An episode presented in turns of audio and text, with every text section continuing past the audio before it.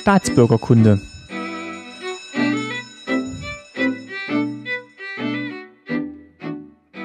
Folge 66, schönen guten Tag. Mein Name ist Martin Fischer und ich freue mich, dass ihr wieder zuhört bei Staatsbürgerkunde.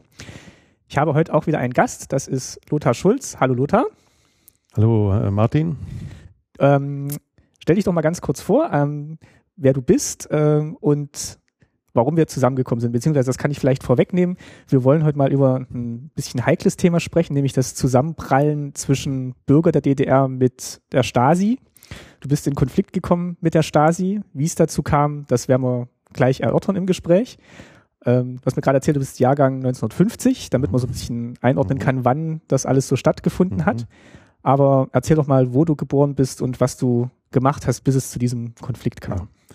Also, ich bin im Januar 1950 geboren, in Altruppin, gar nicht so weit weg von Berlin und aufgewachsen in Wittenberge, liegt genau zwischen Hamburg und äh, Berlin.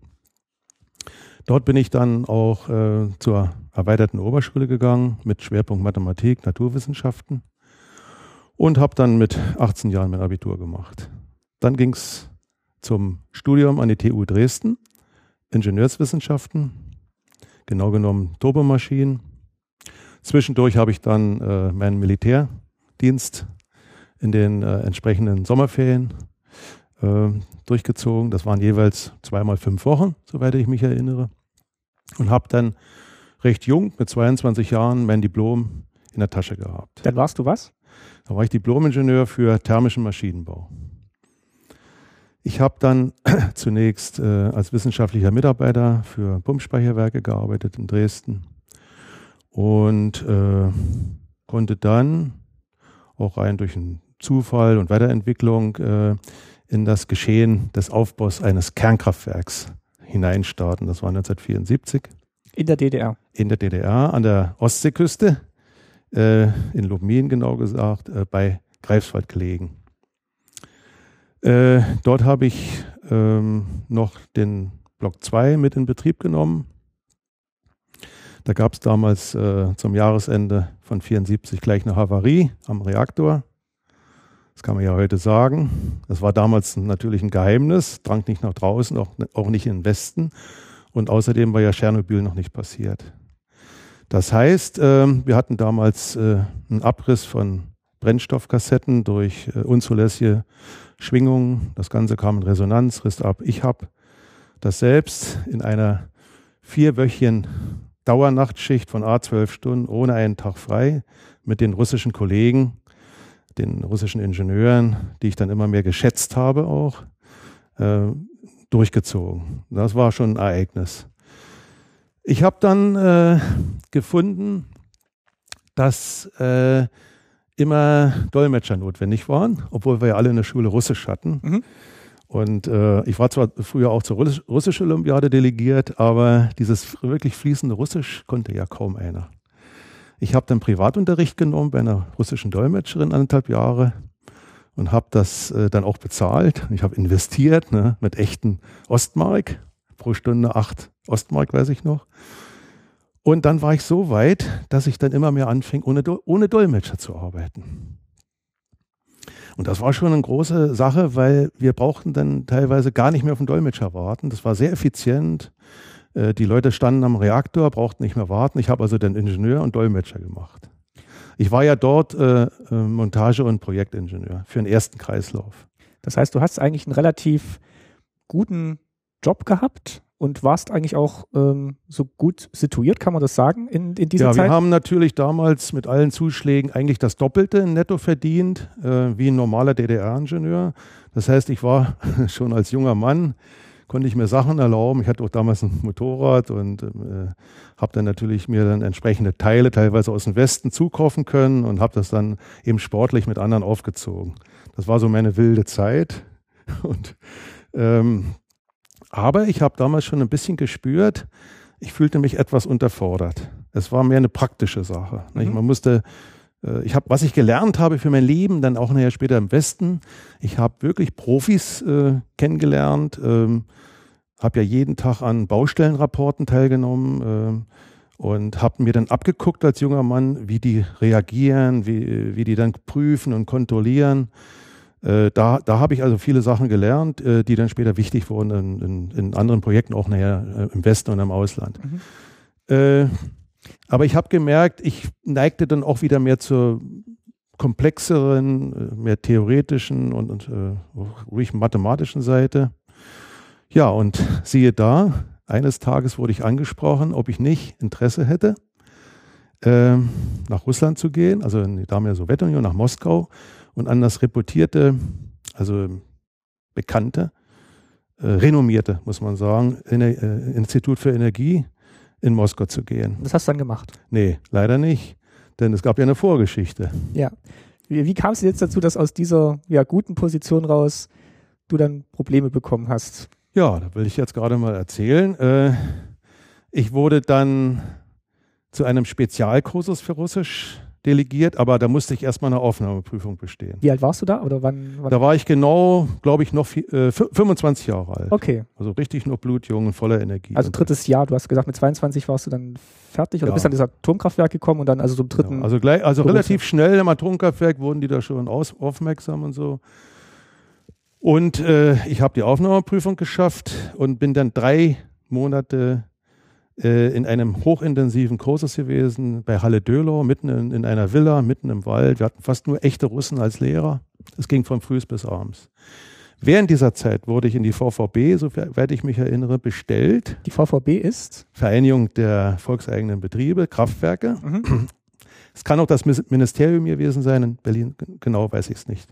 Und eine Frau empfing mich, ich habe es noch genau in Erinnerung, und dann fragte sie mich dann relativ schnell, wie ich es mit dem Eintritt in die SED halte, also Mitglied zu werden.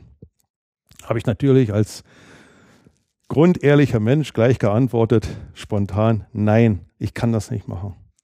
Ich kann nicht äh, in die Partei eintreten. Ich will aber ein sehr guter Spezialist für die DDR werden. Warum wolltest du nicht eintreten? Weil ich dann hätte den ganzen Tag lügen müssen. Das ist die einzige Antwort. Ich kann das nicht. Ich kann nicht den Leuten irgendwas erzählen, was, wovon ich überzeugt war, ist krank. Und das hat sich ja später so erwiesen. Aber ich wollte, was ich ja immer gemacht habe vorher schon, hart arbeiten und eine Top-Leistung bringen für die Firma, für den Staat letzten Endes. Da habe ich überhaupt keine Probleme mit. Das heißt, du hast mit 25 schon gewusst, das läuft alles nicht so ganz. Aber selbstverständlich. Klar. Okay. Ja. Also äh, ich, ich, ich konnte ja nicht mehr machen als Einzelperson, als Ingenieur, dass ich versucht habe, eine Top-Leistung zu bringen. Also bei der Havarie, ich habe nie auf die Uhr geguckt, ich habe nie äh, ein Wochenende für mich reklamiert, ich habe einfach durchgezogen und fertig Schluss. Habe auch entsprechend dann natürlich äh, in dem Monat über das doppelte Geld verdient. Aber das war nicht das Wichtigste. Aber ist das nicht so ein bisschen auch frustrierend, wenn man weiß, man gibt jetzt wirklich so viel und das System, für das man das tut, hat eigentlich dann gar nicht. Ja, ja da komme ich gleich darauf zu, das ist okay. eine gute Frage. Die, nach meiner Antwort hat die äh, Dame gleich gesagt, ich soll mich nicht mehr zu sehr auf Moskau versteifen. Das war nichts anderes wie, es ist vorbei. Ach, das war dann schon das Aus. Ja, sie hätte sie es auch gleich sagen können. Nicht? Und später dann im Leben, viele Jahre schon im Westen, war mir klar, die DDR wird niemals, würde niemals einen Nicht-SED-Mitglied in so eine renommierte Sache schicken. Nicht? Wo, wo ja dann Netzwerke entstehen mit Russen. Also das war ja wirklich hoch angebunden.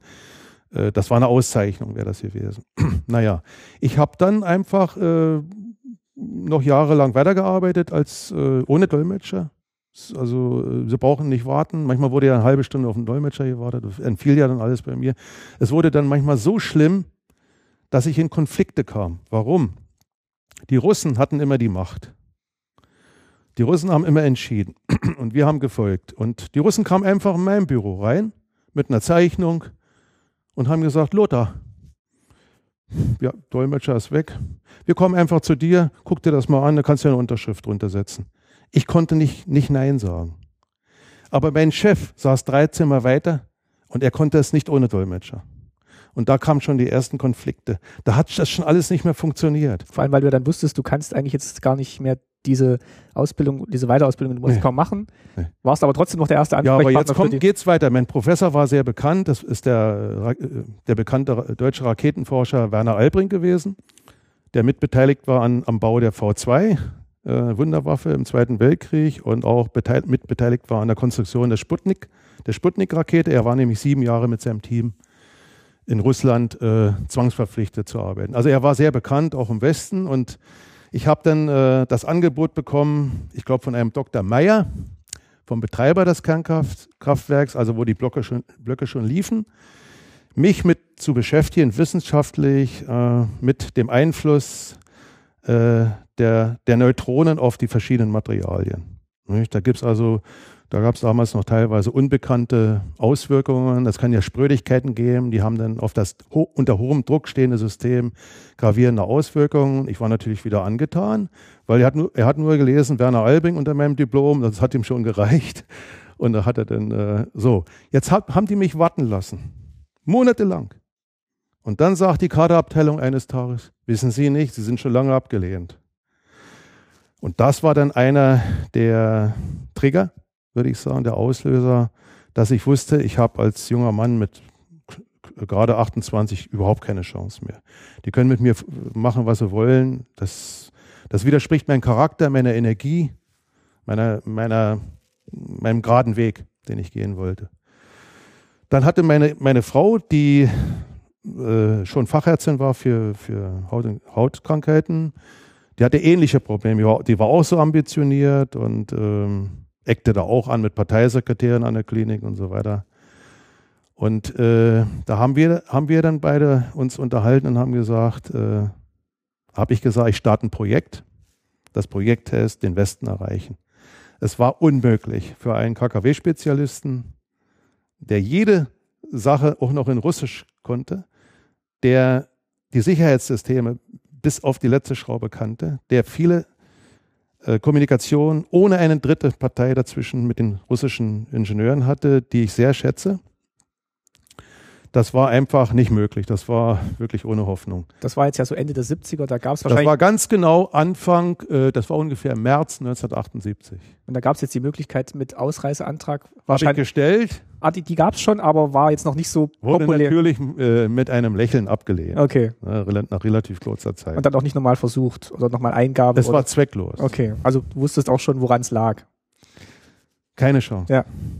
Und jetzt kommt eigentlich das, was ich gestartet habe, da ich ja gerne Projekte mache. Ich habe das Projekt aufgesetzt, den Westen zu erreichen. Also zusammen mit meiner damaligen Frau. Also Flucht. Nein, keine Flucht. Die Flucht, für die Flucht habe ich mir einfach als, naja, ich sag mal, als, zumindest als Ingenieur war ich ja ein Profi. Ich habe mir gesagt, das, das, äh, ich kenne keinerlei Gegebenheiten, da fehlt nachher ein Bein, vielleicht kriege ich einen Kopfschuss. Das heißt, ich war Realist, nichts zu machen. Nicht? Das, äh, das ist ja auch der Fall gewesen für viele tausende andere. Ne? Fluchtversuche und dann äh, wurden die inhaftiert, schon weit vorher oft. Ne? So, da war ich einfach Realist und auch ein bisschen Profi. Ich habe gesagt, ich trete der Stadtsicherheit mit einem offenen Visier entgegen. Das heißt, manchmal im Leben ist es gut, wirklich straight zu gehen und schau ihnen ins Gesicht an einer besonderen Stelle. Das war der Grundgedanke. Ich habe dann ein Transparent, äh, denke ich mal, sehr im Detail angefertigt. Äh, ich hatte sechs Wochen Zeit. Das heißt, äh, der Countdown lief. Also plus sechs Wochen und der Termin für die Transparentaktion war von mir geplant äh, am 2. April einem Sonntag. Sechs Wochen Zeit, wo kam 1978, sechs Wochen Vorbereitung. Wo kam dieser Termin her? Also wo kam das war einfach ein. Den hast du dir gesetzt? Ja, ich wollte nur nicht auf den 1. April machen. Es sollte nicht nach einem Aprilscherz aussehen. Okay. Ich habe dann, wie es sich für ein richtiges Projekt gehört, alles im Detail geplant und das funktionierte dann später auch von, vom Haarschnitt bis über neue Kleidung und ein absolut, äh, also äh, nicht irgendwie ein spontanes oder raudihaftes Benehmen, sondern ich wollte der Staatssicherheit von Anfang an keine Handhabe geben, auch kein Alkohol vorher trinken, keine Beruhigungstabletten nehmen. Es sollte absolut nüchtern und korrekt ablaufen, aber sehr professionalisiert. Was war denn das Ziel? Also was, was hat es denn gesagt? Das Ziel war e-, einmal diese Heuchelei dieser Greifswalder SED-Kreisleitung äh, der SED äh, zu offenbaren. Das war natürlich ein, ein, ein Stoß mitten ins Herz. Es wurde viel geheuchelt und gelogen. Zum anderen natürlich auch diese unglaubliche Konsequenz, dem Staat und der Staatssicherheit zu zeigen, hier kommt einer euch entgegen. der hat mit dem Leben vorher abgeschlossen. Der weiß das und konsequenter kann man nicht sein. Ne? Das heißt, dein, dein, Plan war quasi, dieses Transparent hochzuhalten. Aber sicher. Ähm, und dann darauf zu hoffen, dass man ausgewiesen wird in den Westen oder überhaupt ja, erstmal so. End, als Endkonsequenz, äh, das war ja nur der Beginn, mir war klar, ich werde inhaftiert. Das heißt, ich hatte meine ehemalige Frau damals zwei Tage vorher zu meiner Mutter geschickt. Ich war am Samstag ganz alleine am Nachmittag und habe dann nochmal wie eine Henkersmahlzeit ein Glas Sekt getrunken und einen typischen DDR-Bräuler gegessen.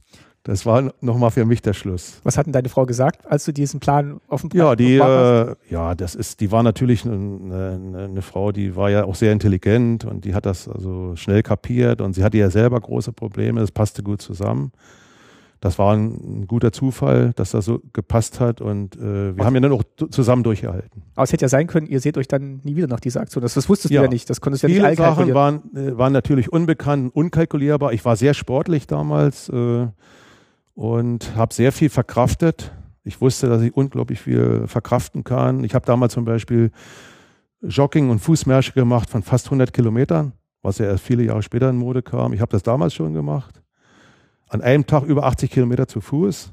Also ich war total mehr oder weniger fit. Ne? Und äh, trotzdem. Äh, so. Also jetzt kam quasi dieser 2. April näher. Du hast ja. dann quasi ein Outfit bestimmt, hast dieses, hast dieses Plakat gemacht. Was stand da drauf? Die, was, was, stand auf diesem Transparent ja, drauf? Äh, das waren vier Zeilen und äh, da muss jetzt, müsste ich jetzt nochmal eine Unterlagen gucken. Unter Aufsicht der Partei beginnt das, glaube ich. Äh, unter Aufsicht der Partei in Greifswald. Also ich müsste jetzt nochmal äh, direkt äh, auf die äh, also ich bringe das mal nächstes Mal mit. Mhm. Ähm, und äh, das waren vier Zeilen und jetzt sind natürlich fast 40 Jahre her. Also sinngemäß, wo, also, also was war der Also äh, ich habe das äh, für, auch für meine Frau gemacht. Ich habe äh, aufgeschrieben, also lass mich mal überlegen. Unter Aufsicht der Partei wird meine Frau äh, Ärztin in Greifswald schikaniert.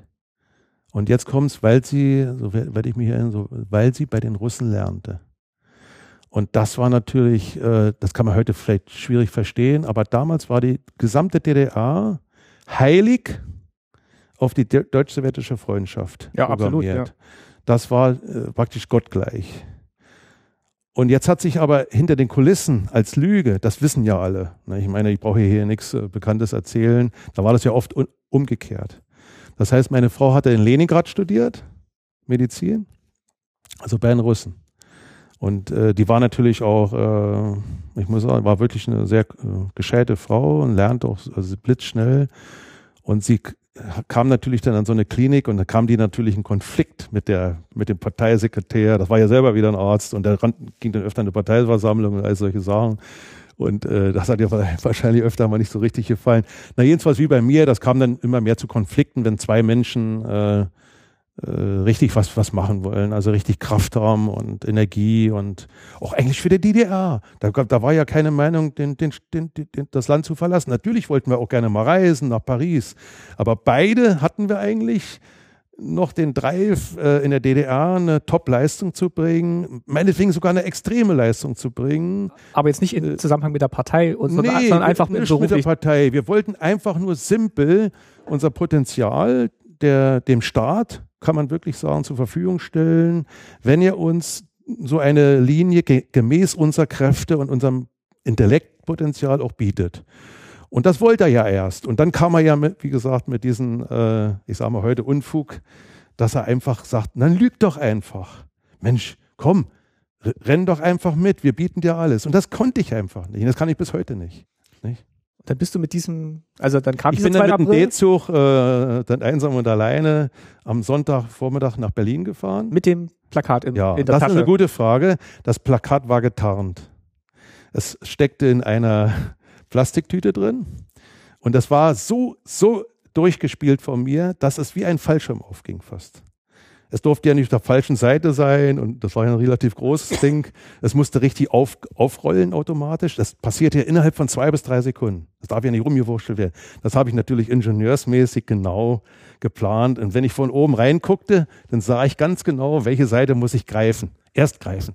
Ich habe ja dann hochgegriffen, den rechten Arm ganz nach oben und dann rollte das ja automatisch aus. Da brauchte ich nur mit der linken Hand nachgreifen und ich wusste hundertprozentig, wenn ich jetzt stehe, ich kann ja nicht vorne rein, rüber gucken, das ist nicht seitenverkehrt, dass die sie alle kaputt lachen. Ja. Das habe ich trainiert hundertfach. Das war automatisiert. Und das steckte von oben drinne und keine Staatssicherheit, kein DDR-Bürger konnte im Zug irgendwo sehen, dass da jetzt ein Transparent drinne steckte. Also da muss ich sagen, das war wirklich fast perfekt organisiert. So gehört sich das auch. Und das hat dann auch so geklappt. So, nach den Angaben der Stadtsicherheit, die dann nach, wie sie schrieb in, den, in meinen Akten, nach fünf Minuten mich festnahm. Also wo bist du dann ausgestiegen mit dem Plakat? Achso, naja, ich bin dann natürlich auf dem Bahnhof in, in Berlin irgendwo ausgestiegen, wo weiß ich nicht mehr, wo der D-Zug ankam von Greifswald und bin dann äh, noch mit der S-Bahn, glaube ich, äh, äh, zur Friedrichstraße oder was gefahren. Oder äh, nee, Alexanderplatz. Mhm. Und bin dann, dann war es ja schon nachmittags um halb vier, Viertel vor vier, da war es sonnig, es waren Stiefmütterchen-Rabatten, die gibt es heute nicht mehr. Die, die, die Menschen in der DDR liefen dort alleine oder als Paare, sich, um sich zu erholen, schön spazieren, guckten auf die Schaufensterscheiben. Keiner hat, hat was geahnt, was gleich kommen wird. Ich bin dann nochmal zur Weltzeituhr. Ich habe mich konzentriert, Luft geholt. Dann bin ich wieder langsam zurück. Da ist eine kleine U-Bahn äh, unter der Brücke durch und dann kam das erste Haus von der Rathauspassage, die Ecke. Ja, die gibt es ja heute immer noch. Und dann habe ich gesagt, jetzt mache ich das. und dann habe ich das gemacht. Ich kann mich noch an die Bruchteile von der Sekunde erinnern. Das ist, als wenn man, als wenn du in einen Abgrund springst. Du, du löst dich richtig in der Sekunde und da gibt es kein Zurück mehr. Diese Bruchteil von der Sekunde habe ich immer noch heute im Kopf. Du springst wie in, in einen Abgrund, den du nicht kennst.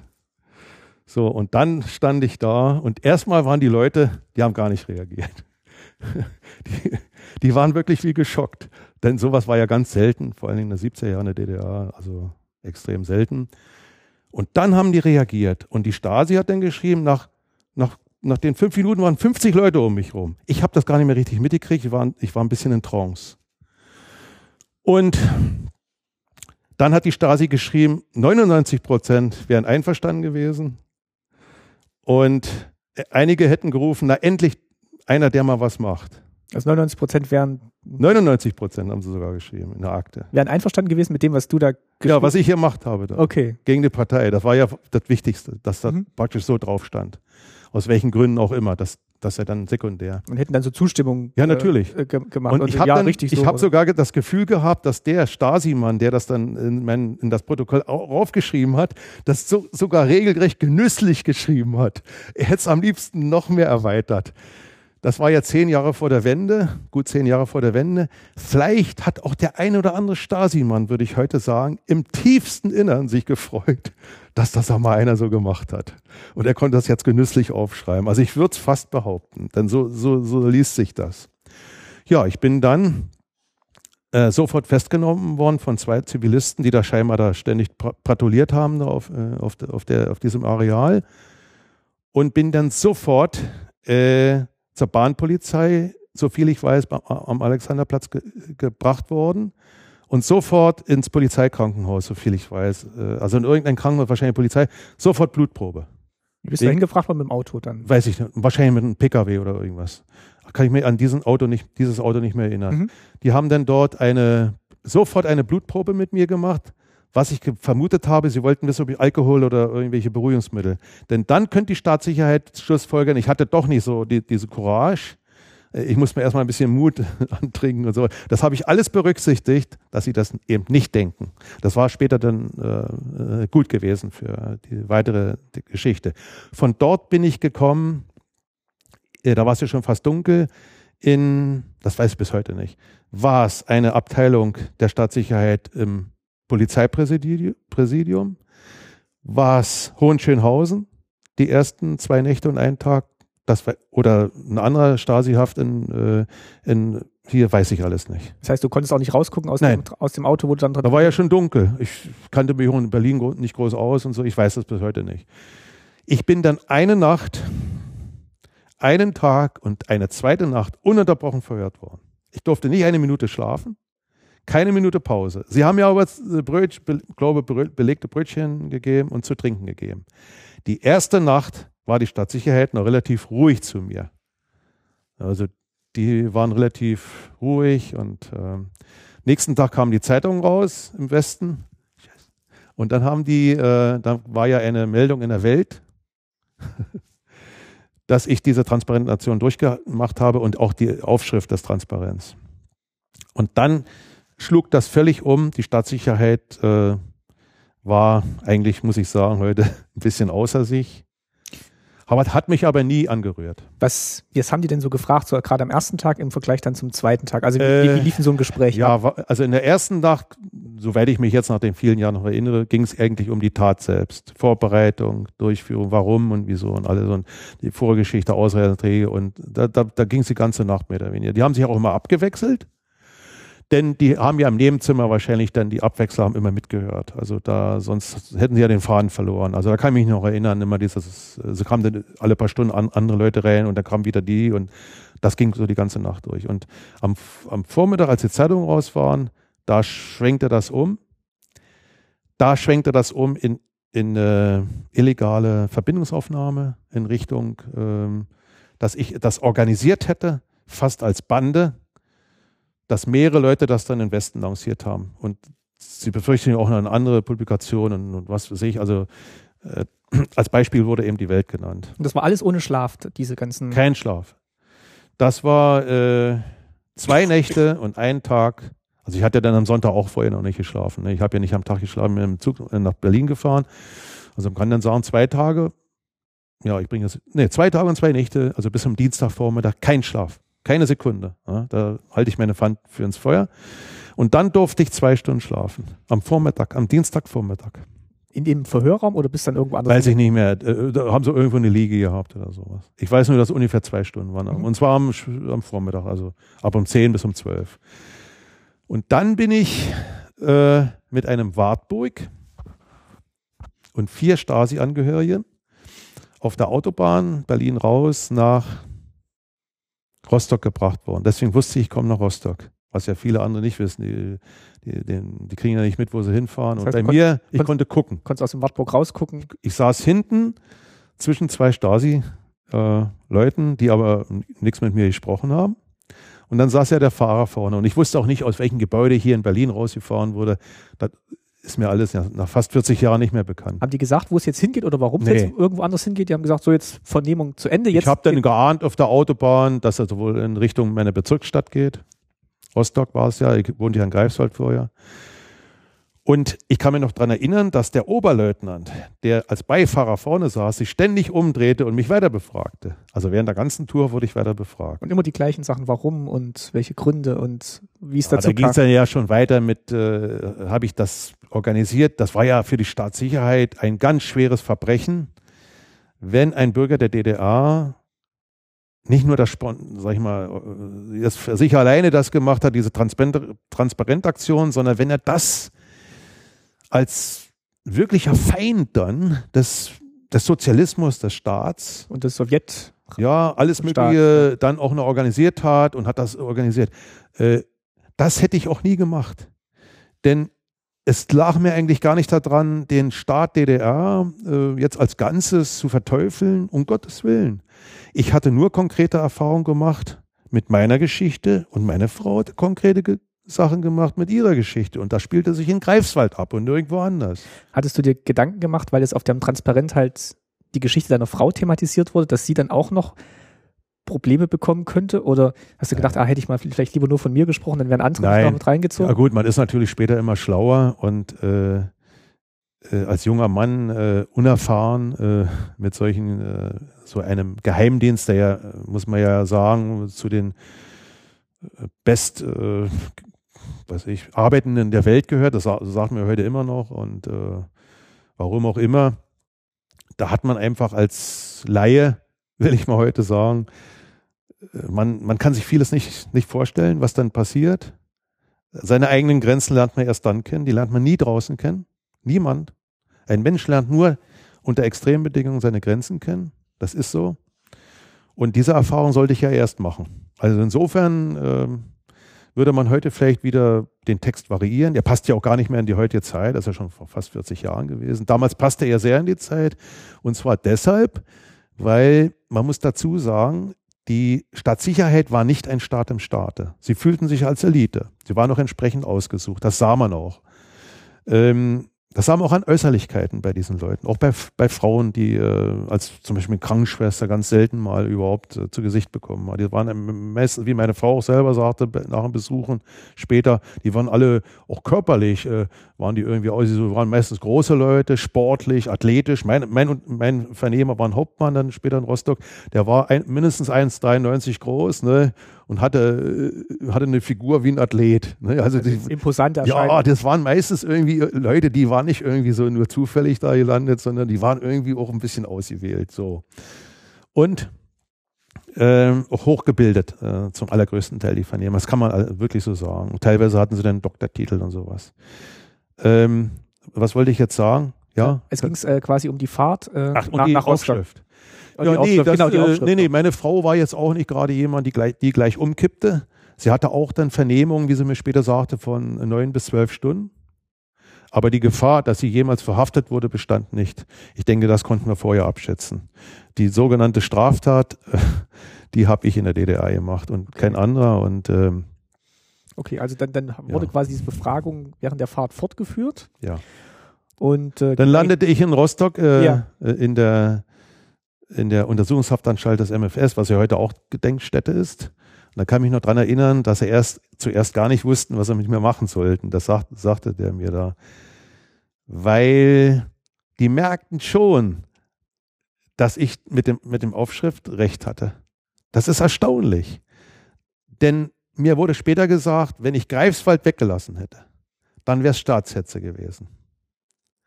Denn ich kann nicht die ganze DDR, die Partei beschuldigen, denn dafür hätte ich keine Beweise. Ich hatte ja nur die Beweise für Greifswald. Und ich war also total korrekt.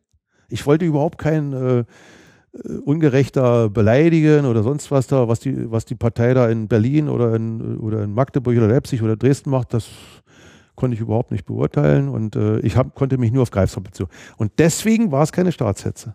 Das war das einzige Wort. Ja, und dann, als, nachdem ich ausgedrückt habe, dass ich konsequent meine Ausreise verfolge, dann haben sie mich kassiert. Dann kam der Haftbefehl. Das hast du denen dann gesagt auch? Ja, selbstverständlich. Das habe ich aber vor zehn Minuten auch äh, ausgedrückt. Ne? Okay. Also das Projekt war, wie, wie kann ich den Westen erreichen, erreichen, weil ich ja keine Chance mehr sah in der DDR. Ne? Das heißt, ich habe nur gestartet von dieser Plattform. Äh, um Aufmerksamkeit. Um meine, um meine, auch um meine totale Konsequenz als ehemaliger Reaktormann oder KKW-Mann, wo ja eigentlich völlig aussichtslos war, dass so ein Mann in den Westen kommt. Ne? Das war ja völlig aus. Aber ich konnte, ich wollte ein Maximum da, damit darstellen. Seht, ich kann nicht mehr machen, äh, denn das nächste wäre der, Tod. Ne? Das Selbstopfer. So, also war kurz vorm Selbstopfer, also damit der Tod. Denn das wäre das, das, das äußerste Extrem gewesen. So, das hat die Stasi auch verstanden. Was mir, was ich damals noch erlebt habe, war, äh, man hat einen sogenannten Aufnahmeschock. Äh, der ist typisch für, für solche Situationen. Der wird ja auch ausgenutzt für, für schnelle Geständnisse.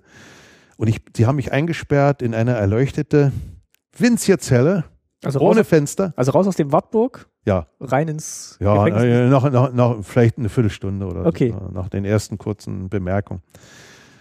Da war in der Ecke ein kleines Brett, da war sonst nichts drin. Kein Waschbecken, kein Hocker, kein Bett, kein gar nichts. Die Zelle war vielleicht wenn sie mal zwei Quadratmeter groß war. Sonst nichts. Türe zu, das war's. Das war für mich der Hammer.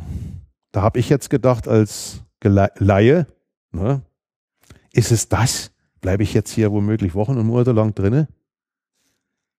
Das wäre natürlich ein Ding. Also ich hatte, hatte noch recht gute Nerven damals und stand dann da eben da drinnen. Ne? Auf das Brett in der Ecke habe ich mich gar nicht gesetzt. Hattest du deine, deine normalen Sachen noch an? Ja. Mit denen du dann nach Berlin gereist warst? Normale Zivilsachen. Da war noch gar nichts. Warst du dann in dieser Zelle mit dem Da Brett? war ich jetzt da drinnen und habe nichts mehr gehört. Türe zu, Licht an, Brett in der Ecke, fertig.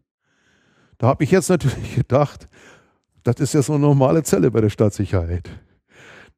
Da kann ich mir noch erinnern, na das wird, da habe ich gedacht, na das wird toll. Wenn du das jetzt hier monatelang so in so einer winzigen Zelle da bleiben musst. Also, ohne Toilette, ohne Ja, ohne nichts. Ja, ohne gar nichts. Da stand ich eigentlich dann beeinflusst so einen sogenannten Schock, Trancezustand. Ich hatte ja auch nicht geschlafen richtig, nix, gar nichts. Und dann ging die Türe wieder auf und die übliche Prozedur begann, wie hier. Diese auf den, auf den Drehstuhl setzen, ausziehen, alle Körperöffnungen wurden kontrolliert. Äh, dann habe ich dann einen schwarzen Trainingsanzug bekommen. Da gingen mir die, die, die Hosen gingen mir fast kurz über die Knie und die Ärmel waren auch nicht besser. Die gingen so kurz ein Stück über, über den Ellbogen. Das ist äh, eine Degradierung. Das wird ja mit Absicht gemacht, um äh, die Persönlichkeit immer mehr äh, zu degradieren. Das Selbstbewusstsein soll ja ähm, praktisch geschwächt werden. Das ist ja eine übliche Methode, die passiert ja ständig, auch heute noch in der Welt, überall, in Diktaturen oder auch äh, bei terroristischen äh, Ereignissen, wo die Leute entsprechend so befragt werden. Da gibt es eine ganze Palette eben von diesen sogenannten äh, Befragungstechniken. Da gehört alles, alles dazu, um die Persönlichkeit äh, zu schwächen, zu zerrütten, zu degradieren. Ja, und dann habe ich äh, meine Zelle bezogen. Das war eine Einmannzelle. Also, nee, wir hatten ja, ich habe nur eine Einmannzelle kennengelernt, die dann noch zu zweit benutzt wurde. Ja, die ersten Tage ohne Matratze aufs Holzbett. Es gab in der Zelle zwei Betten nebeneinander. Die Zelle hatte genau 7,5 Quadratmeter in Rostock. Also kleiner wie hier, äh, wo wir gerade sind. Und äh, äh, ich hatte immer nur vier Schritte machen können, vom Fenster bis zur Türe. Also relativ eng und auch recht schmal. Also da standen die zwei Betten drin in der Zelle? Ja, ein breites und ein ganz schmales, 60 Zentimeter, glaube ich. Und die Wache sagte dann zu mir, ich muss mich in das ganz schmale legen. Ohne Matratze. Und ich musste mich auf den Rücken legen und es war ein gleißendes Licht Tag und Nacht an. Ich musste den Blick in das gleißende Licht lenken Tag und Nacht. Also äh, in der Nacht, äh, am Tag durften wir nicht hinlegen, in der Nacht beim Schlafen. Es blieb also die ganze Nacht an und hatte kein Milchglas. Ich musste da mal reingucken und auf dem Rücken liegen. Das war so eine Glühbirne, die dann gestrahlt Ja, aber die war relativ hell. Äh, da hat sie wahrscheinlich eine extra eine helle drin. Dann kann ich mich erinnern, ich hatte unglaublich gefroren. Ich hatte eiskalte Füße. Äh, ich vermute mal, dass im April da, da die Heizung nicht ordentlich bedient haben. Gab es also da Bettzeug dazu? Oder? Ja, Bettzeug habe ich, hab ich bekommen, eine Decke. Aber keine Matratze, die, die ersten Tage keine Matratze. Ich lag wirklich auf dem Holz. Und da war ich dann alleine. Noch, noch im Trancezustand. Ich wurde dann auch schon angefangen zu verhören. Vorher habe ich den Haftbefehl bekommen von einem Haftrichter. Der stand direkt vor mir, natürlich die Guards neben mir und er hat mir dann den Haftbefehl verlesen. Und ich, hab, ich wurde ja dann später angeklagt wegen Paragraph 214, Beeinträchtigung staatlicher Organe. So. Beeinträchtigung staatlicher Organe ja. war dann auf die Plakataktion. Ich wollte, ich wollte ja investen. Okay. Aber das, die Plakataktion an sich war jetzt nicht nochmal ein eigener Strafbestand. Nein. Durch das Wort Greifswald bin ich dann, äh, was ich ja auch wieder ehrlich gemacht habe. Ich wollte ja gar nicht, ich kann nicht die ganze Partei dann der DDR beschuldigen. Da hätte ich ja gar kein Recht zu gehabt. Ich bin ehrlich immer gewesen, immer geradlinig, eigentlich bis heute. Und das hat sich auch immer gelohnt im Leben. Auch später näher im Westen im Beruf. Durch die Geradlinigkeit hat sich dieser, dieser Plakattext fast automatisch ergeben. Und die Staatssicherheit konnte deshalb auch kein, selbst wenn sie gewollt hätten, keine Handhabe finden. Sie wollten ja diese Handhabe finden, mit der illegalen, Staats äh, illegalen Verbindungsaufnahme zum Westen. Sie haben ja drei Monate der U-Haft ständig darauf rumgeritten und haben mich der Lüge bezichtigt. Und äh, ich habe es aber nicht gemacht. Es war ein Zufall mit der Presse und so weiter, weil es ja ein Zentrum von Ostberlin und am Sonntagnachmittag laufen so viele Leute rum mit Futterbahn und sonst was alles. Und deswegen war es ein Zufall. Und da kann ich heute in die Augen gucken, es war wirklich ein Zufall. Heute könnte ich sagen, wenn ich es gemacht hätte. Nein, es war ein Zufall. Die Stasi hat es aber nicht geglaubt. Wahrscheinlich äh, haben sie es nie geglaubt, aber es war ein Zufall. Und ich konnte ihnen auch nicht zugeben. Jetzt bist du, hast gerade gesagt, du bist zu den ersten Verhören geholt ja, worden. Ja, ich muss noch dazu sagen, jetzt gab es ja Dinge, die mir bis heute ein Rätsel sind.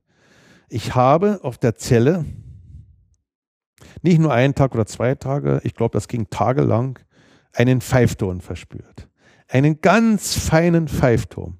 An ihn denke ich fast jeden Tag heute noch. Ja, das sind so die kleinen Blessuren.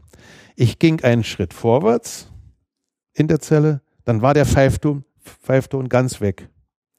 Ich machte einen kleinen Schritt weiter vorwärts, da kam er wieder. Dann ging ich zur Tür, da war er wieder da. Ganz fein, kaum zu hören. Ich ging wieder zurück, dasselbe Spiel. Ein ganz kleiner Pfeifton. Ich weiß bis heute nicht, war das ein Zufall oder wurde das alles mit Absicht gemacht? So. Dann habe ich Mittagessen reingekriegt durch die Klappe. Da war ich vielleicht einen Tag auf der Zelle. Ich weiß bis heute nicht, was das sollte. Ich kriegte auf einmal ein schönes Mittagessen rein. Herrliche Kartoffeln, schönes Gemüse, Erbsen und äh, Morium, ein wunderschönes Schnitzel. Schöne Soße. Und in dem Kartoffeln steckten ein oder zwei kleine bunte Plastikmarken. Bis heute ein Rätsel. Ich gucke mir die Plastikmarken an und denke im ersten Augenblick, haben die sich vielleicht mit mir geirrt? Ich kann doch nicht jetzt so ein schönes Mittagessen bekommen. Das kann doch gar nicht wahr sein. Was sollen denn die Plastikmarken da drin? Die haben sich bestimmt geirrt. Ich, ich fasse das gar nicht an. Das ist ja gar nicht für mich. Dann habe ich aber, dann habe ich die Plastikmarken beiseite gelegt und habe es dann doch aufgegessen. Ich hatte ja Hunger. Dann habe ich nichts zu lesen bekommen. Die ersten drei Wochen, das war das Schlimmste. Der Tag vergeht ja nicht in der Haft.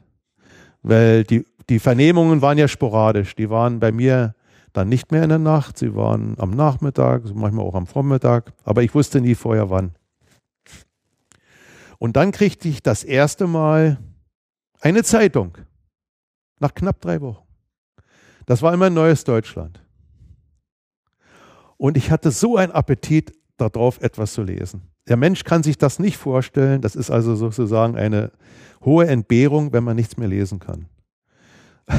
Und selbst das Deutsche, Neue Deutschland, die Parteizeitung, war mir eine große Freude, sie endlich mal zu lesen. Auf einmal, ich habe das Neue Deutschland gerade in der Hand behalten und wollte anfangen zu lesen, geht die Klappe auf. Ich soll die Zeitung wieder zurückgeben. Ja.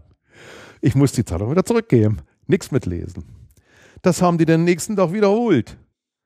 Da hat er mir wieder die Zeitung gegeben, ich habe mich wieder gefreut und nach einer Minute muss die Zeitung wieder zurückgeben. Ich glaube, das haben die so ungefähr dreimal gemacht mit mir.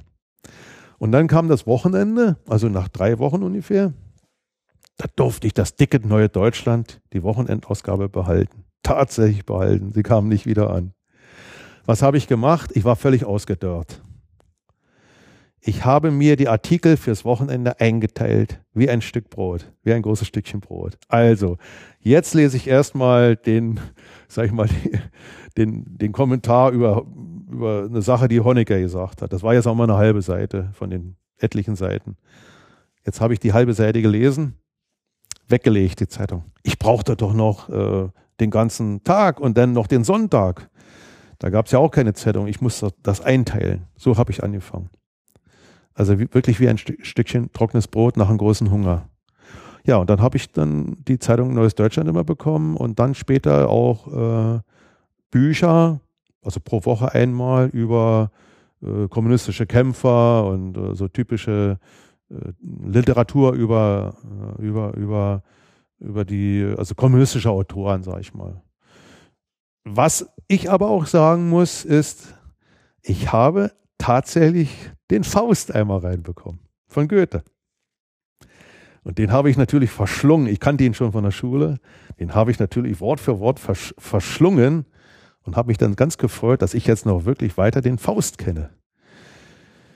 Äh, das ist mir noch in guter Erinnerung. Und ich wurde dann nach vier Wochen aus der Einzelhaft in eine andere Zelle verlegt, die auch nicht größer war, siebeneinhalb Quadratmeter mit, mit einer anderen Person. Waren in den Zellen dann so sanitäre Einrichtungen drin? Ja. Waschbecken? Das will ich nicht vergessen. Toilette. In der Ecke die Toilette mit Deckel. Waschbecken, soviel ich mich erinnere, kein warmes Wasser. Aber das, da will ich mich nicht mehr festlegen. Ich kann mich auch nicht an den Spiegel erinnern. Aber nach so vielen Jahren will ich mich da nicht hundertprozentig okay. festlegen. Du wurdest dann also verlegt und kamst mit jemand anders zusammen. Genau. Wie habt ihr euch dann so kennengelernt und arrangiert? Ja, das ist natürlich eine Sache, äh, die muss man lernen, ob man will oder nicht. Man muss in engsten Räumen auf lange Zeit, Tag und Nacht, mit einem anderen Menschen, den man vorher nicht kannte, der einem, der durchaus völlig unsympathisch sein kann. Das passiert äh, ja relativ oft in der Haft, auch später im Strafvollzug, muss man irgendwie auskommen. Man hat keine andere Chance. Man kann nicht weg. Das große Problem, in, gerade in der U-Haft, ist ja, gerade in diesen relativ kleinen Zellen mit Glasbausteinen, keine Fenster, nur einen Lüftungsschlitz, dass man äh, auf engstem Raum Tag und Nacht, ja eigentlich Monate, ja, zwei Monate mit dem ersten äh, auskommen muss. Und das lernt man. Nicht? Also ich habe dann immer angefangen, erzähl mir mal von deinem Beruf und erzähl mir das mal ganz genau und dann, und dann der erzählte, der war etliche Jahre jünger noch wie ich und der hatte eine, das war so ein rowdyhafter Typ da, der war ein bisschen äh, mit irgendwie ein paar anderen, die wollten da irgendwie so ein Polizeirevier überfallen und so, so eine dollen Sachen. Und da hat er mir das alles erzählt und ähm, ja, so, so sind wir dann miteinander ausgekommen. Nicht, ob wir wollten oder nicht. Ne? Ich denke, es hat auch ganz gut geklappt. Also was man draußen eigentlich nicht machen würde, hat da drinnen doch geklappt. Und dann bin ich zusammengekommen mit jemandem, äh, der machte mir einen recht intelligenten Eindruck und da vermute ich bis heute, dass das ein, äh, ein Zellspitzel war. Das ging ja immer wieder um die äh, illegale äh, Verbindungsaufnahme zum Westen, wo die Staatssicherheit meinte, ich belüge sie ständig. Du meinst, haben sich mit jemandem zusammengesteckt, der Ja. eine andere Version Also seine ganze Art, ähm, auch intellekt, intellektuell, angeblich, weil, weil er einen Spiegel da irgendwas geschmuggelt hatte und so hat er mir erzählt. Und da bin ich heute der Meinung, dass er das nochmal auskundschaften sollte. Mit dem war ich dann auch nochmal so ungefähr zwei Monate zusammen. Wie liefen denn jetzt diese Verhöre ab, die ihr So. bekommen habt? Also die werden ja wahrscheinlich, also irgendwann ist ja dann jeder mal geholt worden, denke ich mal, von deinen Zellengenossen und du. Und wie lief das denn ab? Ja, also wir hatten ja nur Nummern. Äh, ich glaube, die Zellnummern waren das. Dreistellige Nummer und, und die Bettnummer. Ne? Also wenn ich jetzt mit einem anderen zusammen war, dann hieß, ich hieß ich Bett 1. Mit dem Namen wurde ich natürlich von den Bewachern nie angesprochen. Denn äh, die Kommunikation war ja streng verboten zwischen mir und dem Bewacher, also dem Uniformierten, der ständig kontrollierte und der ihn auch zu den Vernehmern führte. Die Vernehmer selber sind ja nicht zur Haftzelle gekommen. Und äh, da wurden nur kurze Befehle erteilt. Gehen Sie, warten Sie, Stopp, äh, rechts, drehen rechts, äh, Gewicht, Gesicht zur Wand und so, soweit ich mich ungefähr erinnere. Also mehr Kommunikation war da nicht. Und äh, da wurde man dann vom Zellentrakt zum Vernehmertrakt geführt. Und dort im, der Vernehmer, den man dann ja immer mehr kennengelernt hat, der, das war in meinen Augen, äh, in äh, Falle ein Hauptmann. Ab und zu habe ich auch einen Major kennengelernt. Und äh, der, der besprach mich mit meinem Namen an. Die ersten Nächte, so viel ich weiß, war das in Rostock. Ja, da wurde ich wieder in späten Abend rein äh, verhört. Die waren schon recht lustig. Ich bin aber ein Typ, der sich sehr, sehr gut kontrollieren kann. Äh, also ich raste nicht aus. Also selbst unter, habe ich ja bewiesen, unter extremen Bedingungen raste ich nie aus. Ich habe mich absolut äh, unter Kontrolle. Und äh, ich kann mich erinnern, dass ich da auf so einem Ho- Hocker saß in meinem äh, zu kurzen Training, schwarzen Trainingsanzug und zwei große, athletisch wirkende Stasi-Leute rannten, äh, gingen immer um mich rum. Die gingen immer um, dich, um mich rum. Ob sie jetzt darauf gewartet haben, dass ich mal irgendwie einen kleinen Ruck mache, sodass sie mir dann hätten eine kleine, kleine geben können.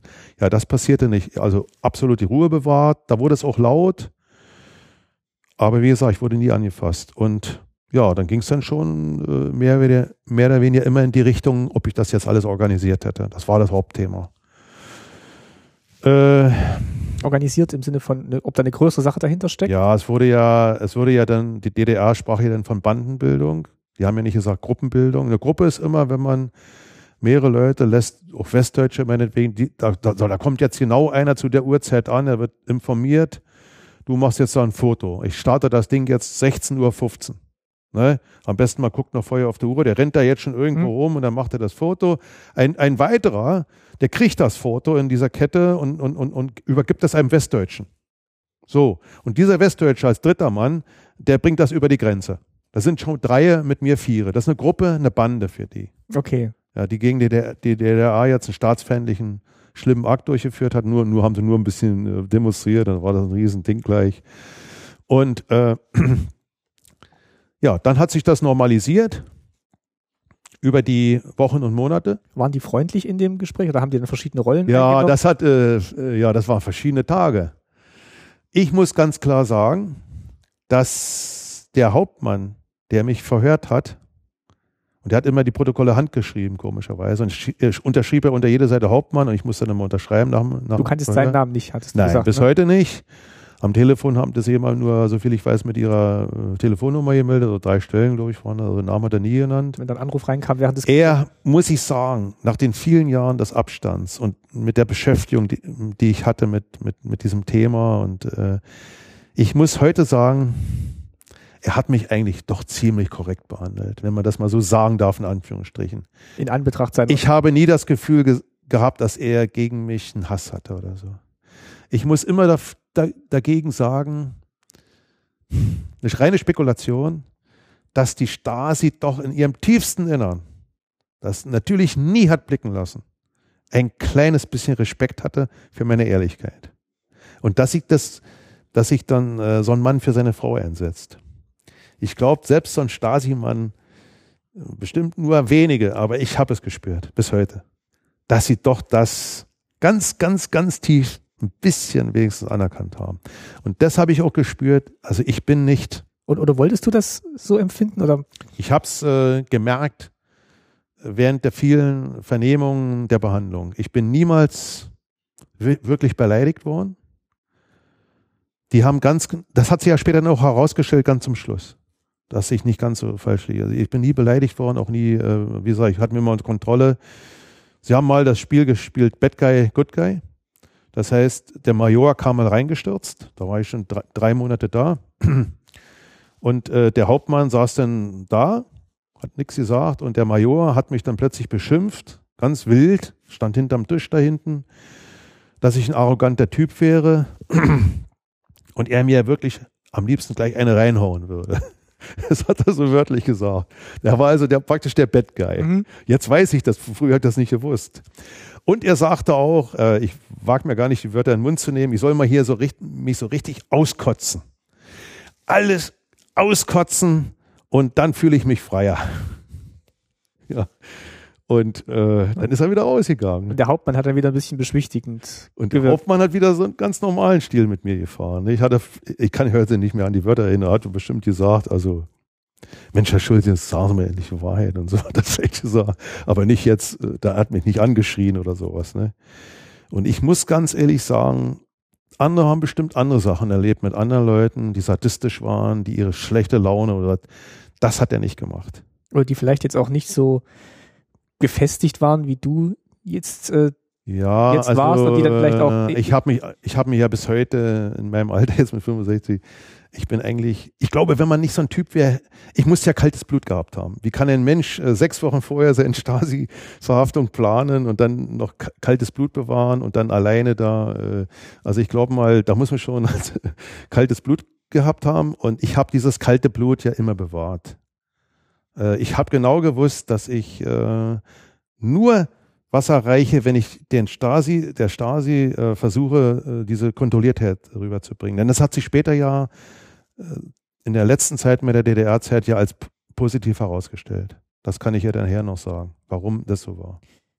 Jetzt, ähm, wie viele Monate sind es vergangen, seit du in Rostock Ja, ich habe dann nach vier Monaten meinen Prozess bekommen in Greifswald vom Kreisgericht ohne Öffentlichkeit. Weil das ist natürlich dann auch mal der Punkt bei so einer ja. Untersuchungshaft, die natürlich auch sehr lange gedauert hat, dann in, in dem Fall oder auch in anderen Fällen. Richtig. Und es ist ja kein Ende sichtbar oder worauf, auf welches Ziel steuert das jetzt ja, hin? Das, das ist, ist äh, eine große äh, Stressbelastung, dass man äh, nicht weiß, äh, wie lange man da sitzt. Sie könnten, Sie haben ja, ja gesagt, nach dreieinhalb Monaten oder so, äh, dass sie alles nochmal von vorne anfangen, nicht? weil ich immer nicht die Wahrheit sage. Und sie könnten auch im Westen äh, also und alles untersuchen. Nicht? Sie können also rübergehen und können auch äh, äh, praktisch äh, recherchieren, heißt ja nicht bei denen. Also sie können auch die Untersuchung im Westen weiterleiten nicht? und dann, dann über drei Ecken das rauskriegen, dass ich lüge. Das hat er mir dann auch ganz klar freundschaftlich, sag ich mal, so in Anführungsstrichen gesagt. Da haben wir schon dreieinhalb Monate rum.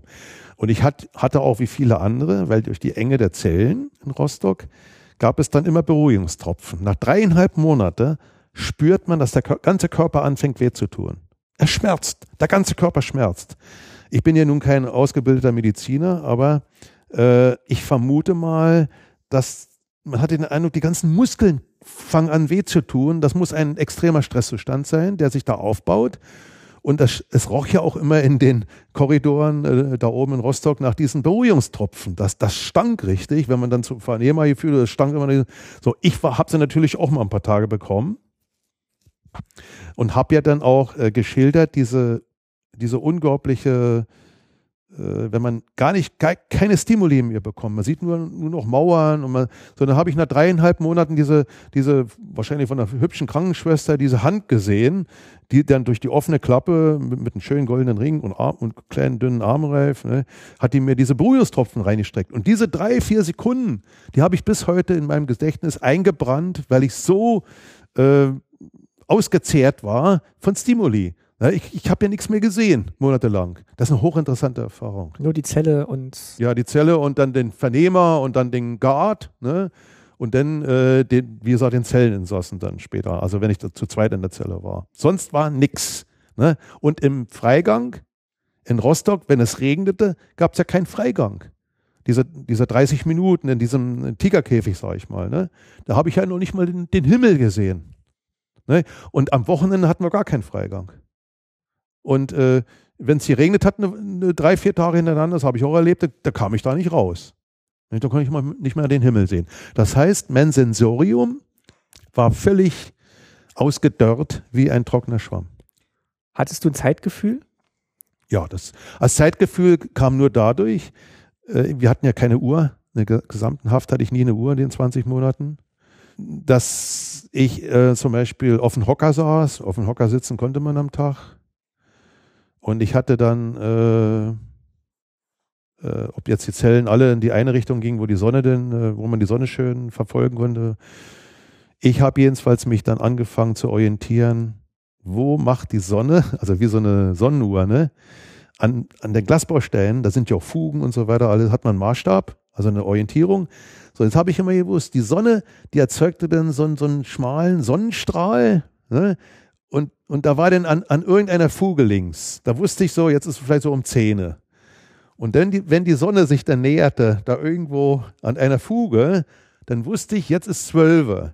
Jetzt gibt es gleich Mittagessen. Ich habe immer von einem Mal aufs andere gewartet. Ne? So, jetzt gibt es Mittagessen. Jetzt habe ich eine Abwechslung. Ich habe einen Stimulanz. Ich kann essen, ich kann riechen, ich kann schmecken. Ich habe ein bisschen Wohlbefinden. Ich habe eine Abwechslung. Das war's Essen. So, wenns Essen vorbei war, dann habe ich gewartet aufs Abendbrot. Na, mal sehen, was es heute Abend gibt.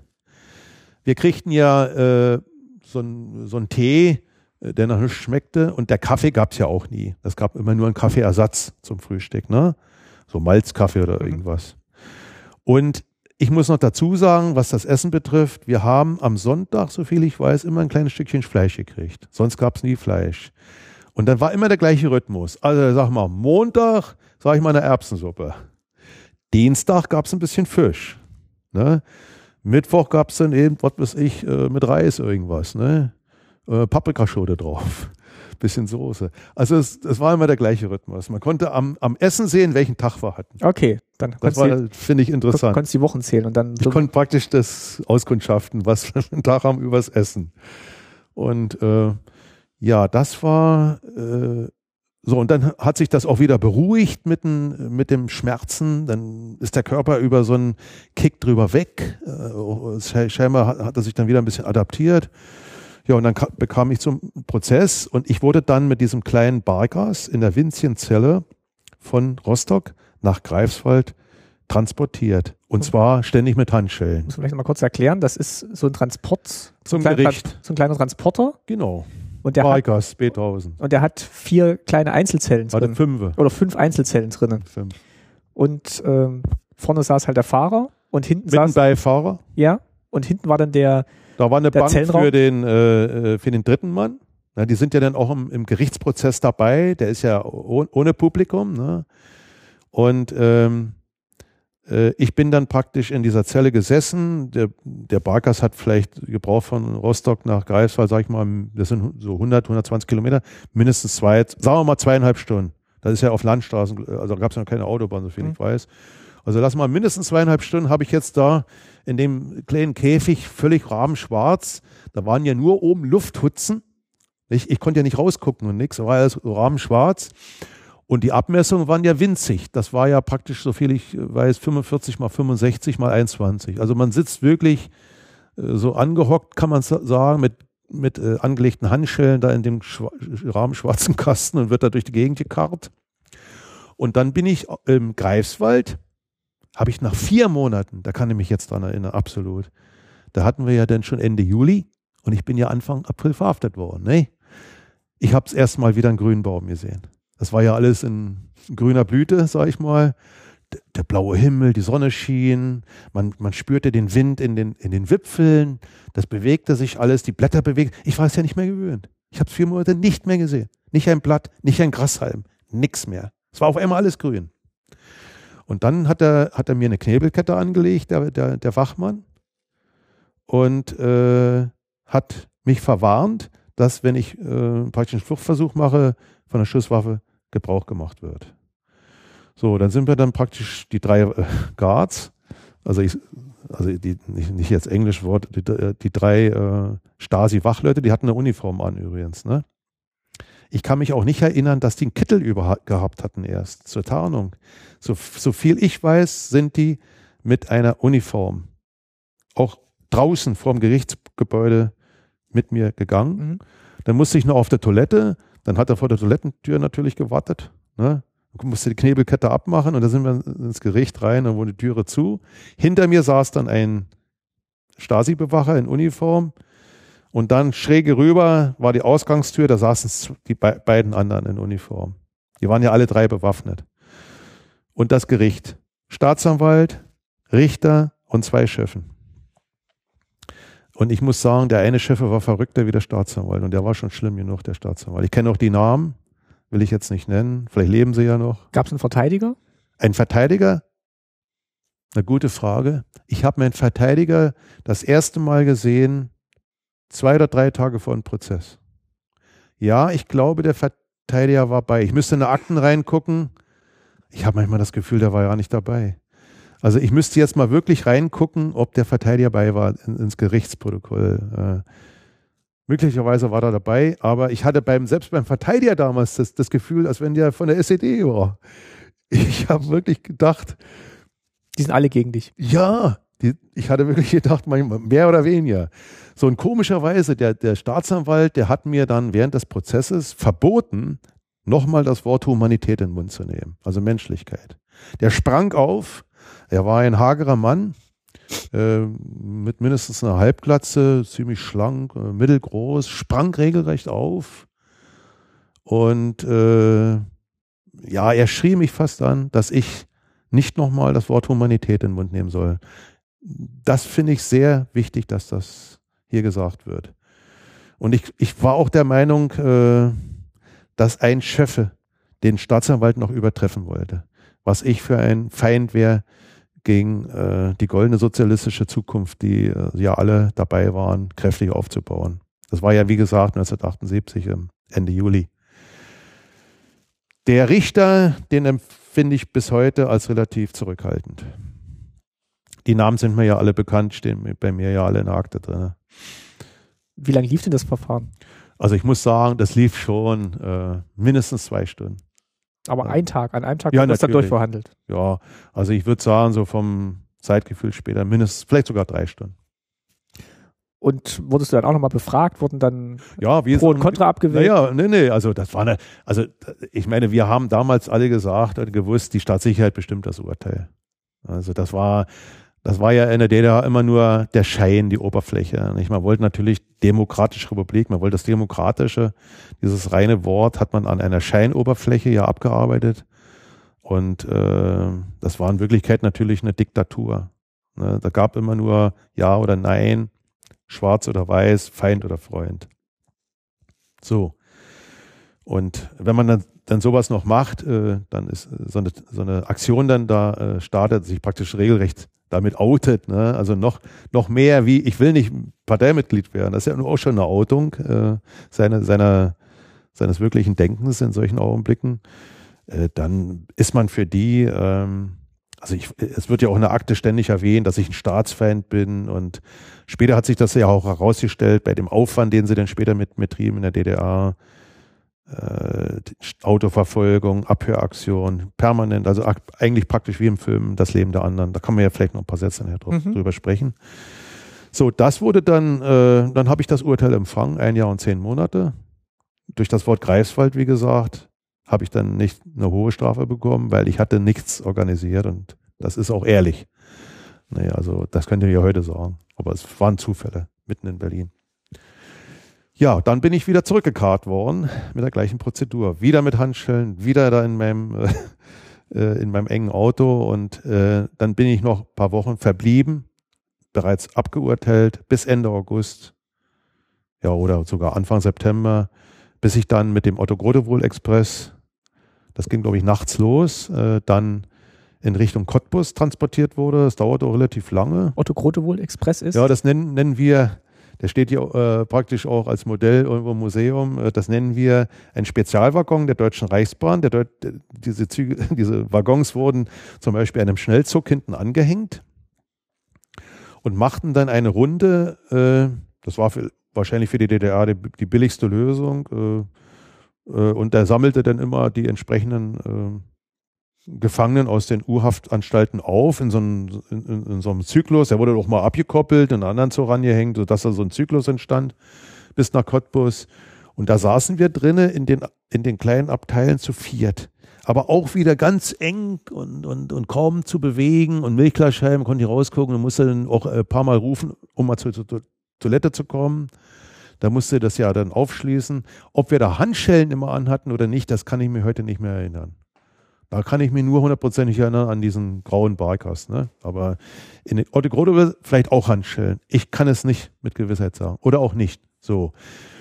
Und, aber an was ich mich genau erinnern kann, das war, als wir Cottbus ankamen, und zwar mitten in der Nacht, dann sind wir zu zweit angekettet worden an, Hand, an einer Handschelle. Ne? Wir, also ich hatte einen Nachbarn, der war an der gleichen Handschelle angekettet.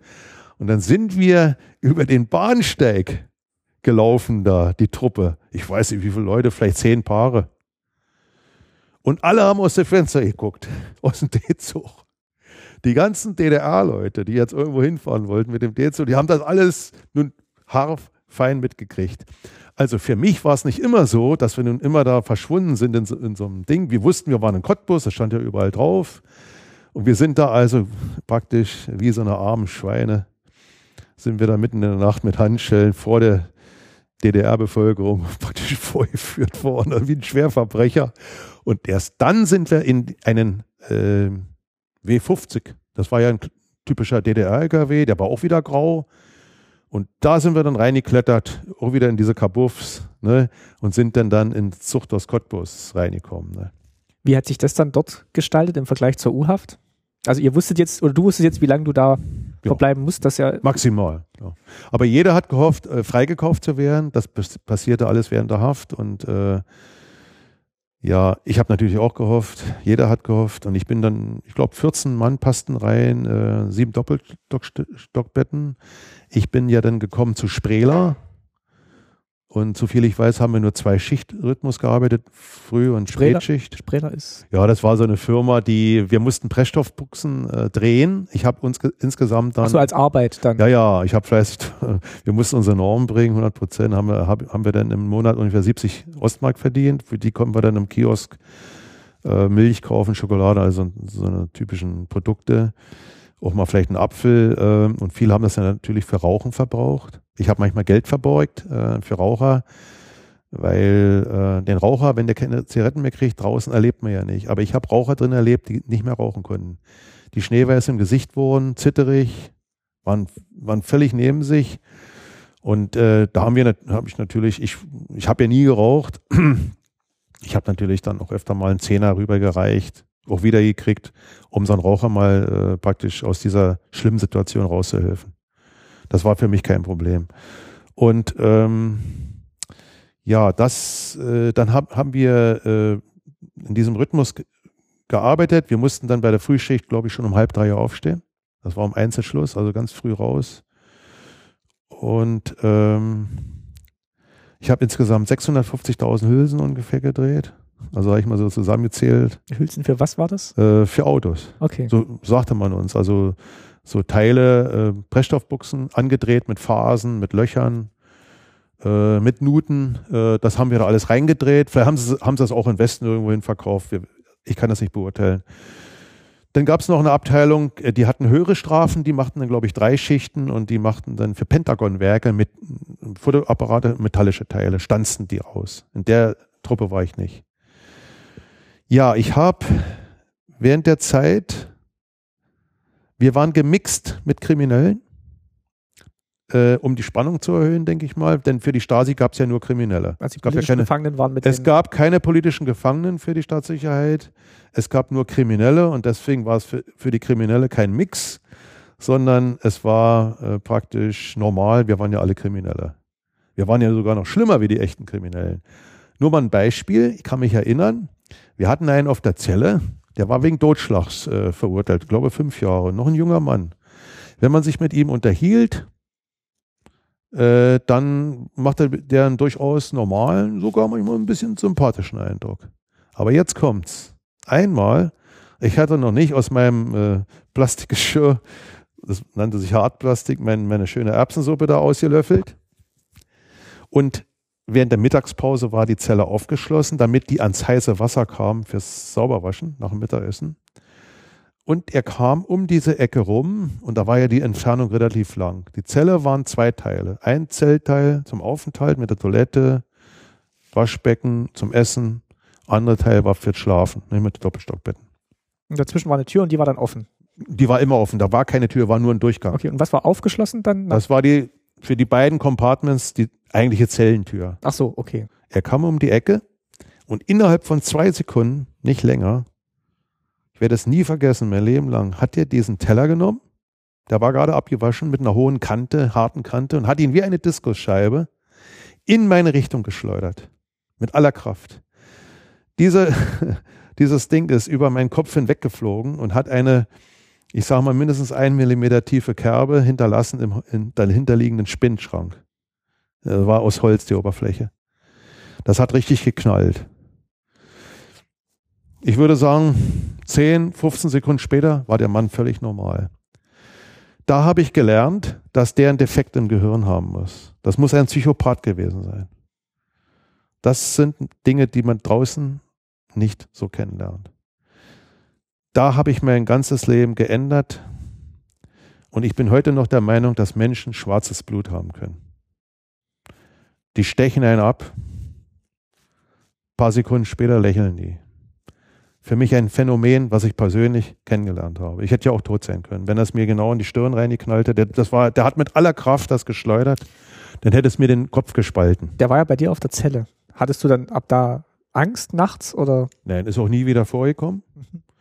Aber ist mir eingraviert geblieben in mein Gedächtnis. Äh, bis ins Detail, weil das war praktisch, äh, ich hätte ja tot sein können. Ne?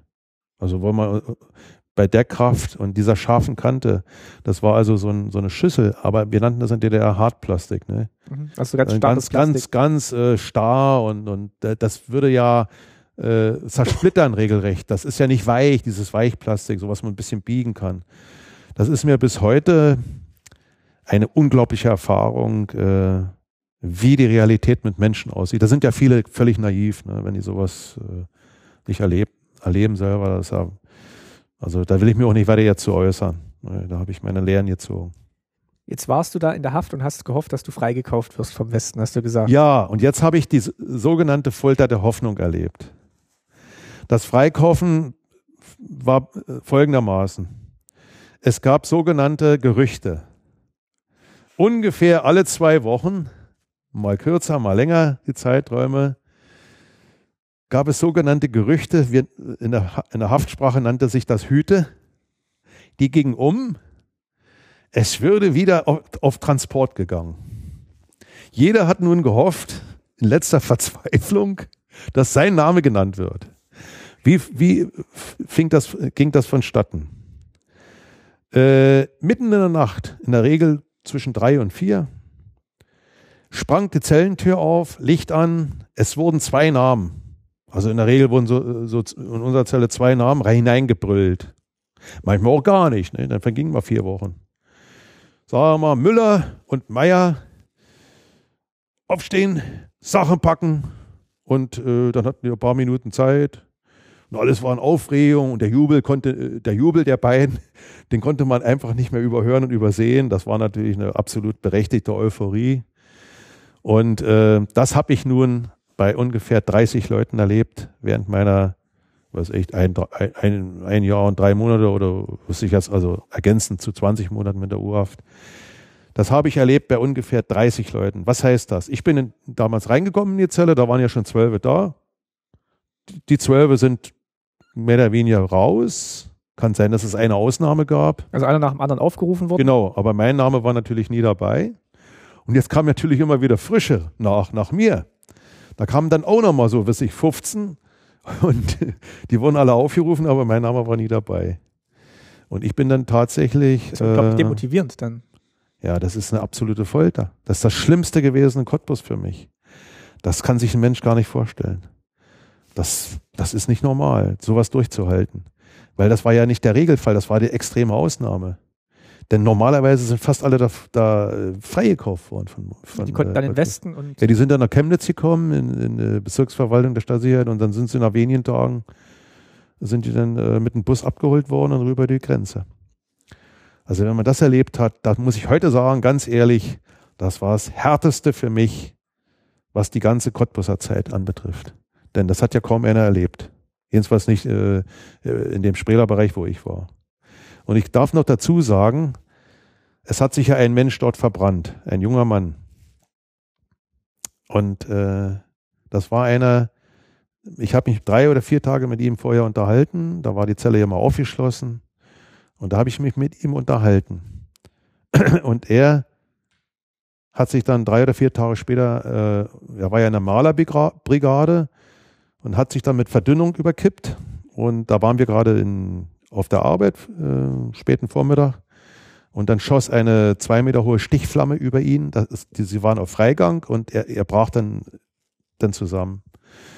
Und zwei Tage später ist er im Krankenhaus verstorben. Es kam sehr lange später in, im, im Fernsehen, das ZDF, also auch Jahre später, wo ich schon im West war, glaube ich, habe ich es immer noch gehört.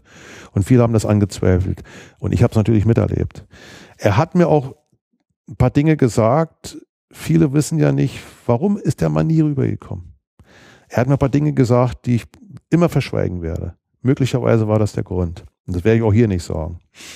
Ähm, ja, es war ein junger Mann, 28 Jahre, Mutter zu Hause, verbrannt, schlimm. Mir kommt äh, fast die Tränen. Ja, schlimm. Wie bist du dann letztendlich rausgekommen? Ja, ich bin dann in der, in der DDR entlassen worden. Ein, nach der Amnestie, äh, Mitte November, stand ich ganz einsam und alleine auf dem Cottbuser Bahnhof mit kaltem Wind und äh, bin dann ja, nach Hause gekommen. Nichts erreicht. Aber jetzt kommt's. Nie die Hoffnung aufgegeben. Nie im Zinn aufzugeben. Jetzt begann der, der Kampf von einem Neuen. Also ich bin jetzt bei meiner Frau da gelandet, ne? Die wohnte inzwischen in Stendal. Es sind jetzt zwei Jahre vergangen fast, ne? Ja, ja. Also wie, ja. sie kam mir dann immer zu Besuch. Ja, also, das hat mir sehr geholfen. Meine ehemalige Frau hat mir sehr geholfen. Sie war ja blond und dann habe ich mal von Weitem den blonden Kopf gesehen in Cottbus und so. Da hat, hat man dann hinter der Gitterfenster gehangen und da kam sie immer eine Stunde. Und sie war auch mutig. Einmal bei der Stasi, das darf ich noch sagen, das war ja berühren nicht gestattet, breiter Tisch. Sie war blitzschnell um mich rum und hat mir dann, glaube ich, auch schnell einen Kuss auf der Wange gegeben. So schnell konnte die Stasi ja nicht gucken. Ne? Also sie hat sowas drauf gehabt. Und ähm, ich bin dann, äh, dann wollte man mich wieder eingliedern. Das war ja kurz vor Weihnachten, äh, Ende 79. Mhm. Und da habe ich gesagt, ich arbeite nicht mehr für, für den Staat. Äh, und äh, dann habe ich eine Stelle bekommen als Heizer und Hausmeister in Stendal, Stendal beim Dom. So, da muss ich sagen, hat mir die Kirche geholfen. Da bin ich auch bis heute dankbar. Und der Staat konnte konnt nichts mehr gegen mich machen. Sonst hätte es mir wieder weggesperrt äh, wegen sogenannter Asozialität. Arbeitsverweigerung. Man muss immer arbeiten, ja. Auch wenn man Geld hat. Wir hatten damals ja auch Geld, da muss man immer arbeiten. Das war, war, war auch okay. Ja, jetzt habe ich immer die Kirche geheizt. Einige Leute haben mir, mich moralisch unterstützt, aber ich habe auch gemerkt, dass viele habe ich vielleicht leid getan. Denn mein Leben war ja völlig verdorben, denn jeder wusste, der Mann, der ist erledigt. Schwärzer kann man nicht sein. Der hat sein Leben verwirkt auf Deutsch. Jetzt, jetzt hängt er da als Ingenieur mhm. in so einem Schmutzchen äh, zwischen den Briketts alleine und, und dann raucht er überall und dann muss er jetzt da früh, so im Sonderfrüh da immer in den Kohlen rumwühlen. Und am Mittwoch, glaube ich, auch noch nachmittags und dann habe ich alles mögliche repariert und so weiter. Ähm, so, das war's. Und dann ging ja der, der Kampf weiter. Wir wurden ja einbestellt äh, zur Abteilung Inneres. Und dann haben sie in der Abwesenheit Wanzen, äh, Wanzen äh, implementiert. Also du und deine Frau wurden einbestellt? Ja, natürlich. Mhm. Wir waren um neun da und dann, äh, das steht in meinen Protokollen alles mhm. drin. Und äh, es hieß dann immer, es, es, es durfte nicht dekonspiriert werden. Also das durfte nicht aufgedeckt. Sind dann in die Wohnung rein, haben dann äh, auch im Schlafzimmer haben sie äh, Wanzen installiert. Ich habe ja in meiner tausendseitigen Stasi-Akte, also ich würde sagen 150 oder 200 äh, äh, Abhörprotokolle, auch Telefonabhörungen, mal mit Schreibmaschine getippt, mal handgeschrieben, genau auf die Minute genau und Autoverfolgung. Bei den Autoverfolgungen wurden ja teilweise bis zu fünf bis sechs Personen eingesetzt und zwei Autos. Also wenn ich zum Beispiel nach Stendal, von Stendal, was selten vorkam, nach Magdeburg mit dem Auto gefahren bin, dann hat sich die Staatssicherheit mit zwei Autos abgewechselt. Sie haben genau das geplant. Wann die Übergabe ist. Genau. Und äh, Codenamen auch verwendet. Also ich, ich wurde ja als Exem geführt, weil meine Frau war Hautärztin und sie wurde als Furunkel geführt. Also schlimmer kann man ja gar nicht sein. Und äh, es gab auch den Codenamen für mich mit beim Autofahren Krähe. Also nichts Positives. Ne? Immer, immer und alles aus der Sorge raus, dass du ja, nochmal was planst. Man, jetzt kommt's. Weil, ich glaube es bis heute, weil die Staatssicherheit, das waren ja sehr kluge Leute auch, ne? muss man ganz klar sagen. Weil sie natürlich jedes Detail, was ich mit meiner Intelligenz vorbereitet habe, genauso interpretiert haben. Der Mann hat das ganz genau vorbereitet, hat jedes Detail beachtet. Das kann eigentlich fast nur ein Profi. So müssen sie das interpretiert haben. Hatten sie eine Höllenangst, dass ich es wieder mache? Vielleicht in einem größeren Maßstab.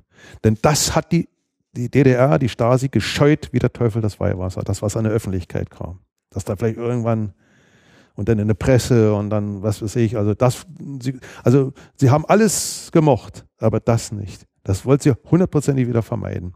Sie hatten sogar in Stendal, weil ja dort äh, eine, eine, Panzerdivision von den Russen war, also eine große Garnisonsstadt, sogar die sowjetische Abwehr informiert im Vorhinein, wenn die ihren 8. Mai Tag der Befreiung gefeiert haben mit einer Parade. Selbst da hat die Stasi Angst gehabt und mich überwacht, ob ich da bei der Russen womöglich noch was äh, mache. Auf der anderen Seite muss ich auch sagen, die Stadtsicherheit, ich glaube, das haben die nie kapiert dass ein Staatsfeind wie ich fließend Russisch sprach. Das hat ja praktisch kaum einer gekonnt, obwohl sie alle in der Schule Russisch hatten. Wie kann es sein, dass dieser Mann die Tschechistensprache fließend sprach? Das haben sie vielleicht selber zum allergrößten Teil nicht gekonnt. Und ich glaube, das muss sie auch äh, doch ein bisschen beeindruckt haben. Wie kann das sein, dass so ein Typ da, das passt alles nicht zusammen. so. Wie lange haben die dich dann, dann noch so überwacht? Ja, also das ging bis genau bis zum Anfang März. Und äh, die in meinen Protokollen steht da drin, dass der Generaloberst äh, Bruno Beata hat ähm, ein Veto eingelegt gegen meine Ausreise. Ich, ich, sollte nie in den Westen entlassen werden. Das war Mitte 1980. Geht aus den Protokollen hervor. Und das, davon hast du erfahren? Nein, erst nach, nach Akteneinsicht. Okay. Die Stasi hat mir aber ehrlich gesagt, ich komme nicht raus. Aber ich habe immer gedacht, die belügen mich, die, die blöffen mich. Immer noch wegen deines Wissens um die Kraftwerke. Kann nur der Grund gewesen sein. Ich habe auf einer Seite entdeckt, dass die Staatssicherheit in Magdeburg mich relativ kurz nach meiner Haftentlassung entlassen wollte in die, in die, in die Bundesrepublik Deutschland, also die Bezirksverwaltung. Und dann stand oben drinne eingekringelt, handgeschrieben KKW. Ausrufezeichen. Hm. Kann ich zeigen. Und dann stand der Zusatz, äh, es ist hier zu bemerken, dass der äh, stellvertretende Minister, äh, Genosse Generalleutnant, damals war er noch Generalleutnant, später haben sie noch, zu, 82 ist er gestorben, vorher wurde er Generaloberst, äh, ein Veto eingelegt hat. Damit, das, das war klar, das war, das war der erste, erste Stellvertreter des Ministers, da, war, da ging nichts mehr bei der Stasi. Es war klar, Schluss, der Schulz kommt nie raus mit seiner, mit seiner Frau. Und jetzt kommt das, das Entscheidende, was alles einen Sinn bringt ein langes Telefonat Anfang März mit meiner ehemaligen Frau wurde, ab, wurde natürlich auch abgehört. Und jetzt hat sie die Stasi mit ihren eigenen Waffen geschlagen. Denn während des Telefonats, das habe ich auch in Akten drin, sind seitenlang, Schreibmaschine geschrieben, habe ich gesagt, wenn ich nicht jetzt bald rauskomme, dann wird es eine Aktion geben äh, in einem ganz anderen Maßstab, natürlich immer friedlich, wahrscheinlich ein großes Transparent, worüber die ganze Welt sprechen wird. So ungefähr habe ich mir ausgedrückt. Und das hast du ernst gemeint oder wusstest schon? Ja, selbstverständlich. Ein Mensch, der das, diese ganzen psychischen Foltern hinter sich gebracht hat, keinen Ausweg mehr sieht. Und das steht auch in der Akten drinne. Ich war bereit, mein Leben zu geben. Also nichts gegen andere. Ne? Also jegliches Risiko einzugeben, um, selbst wenn sie mich dabei erschossen hätten, ich habe es einkalkuliert.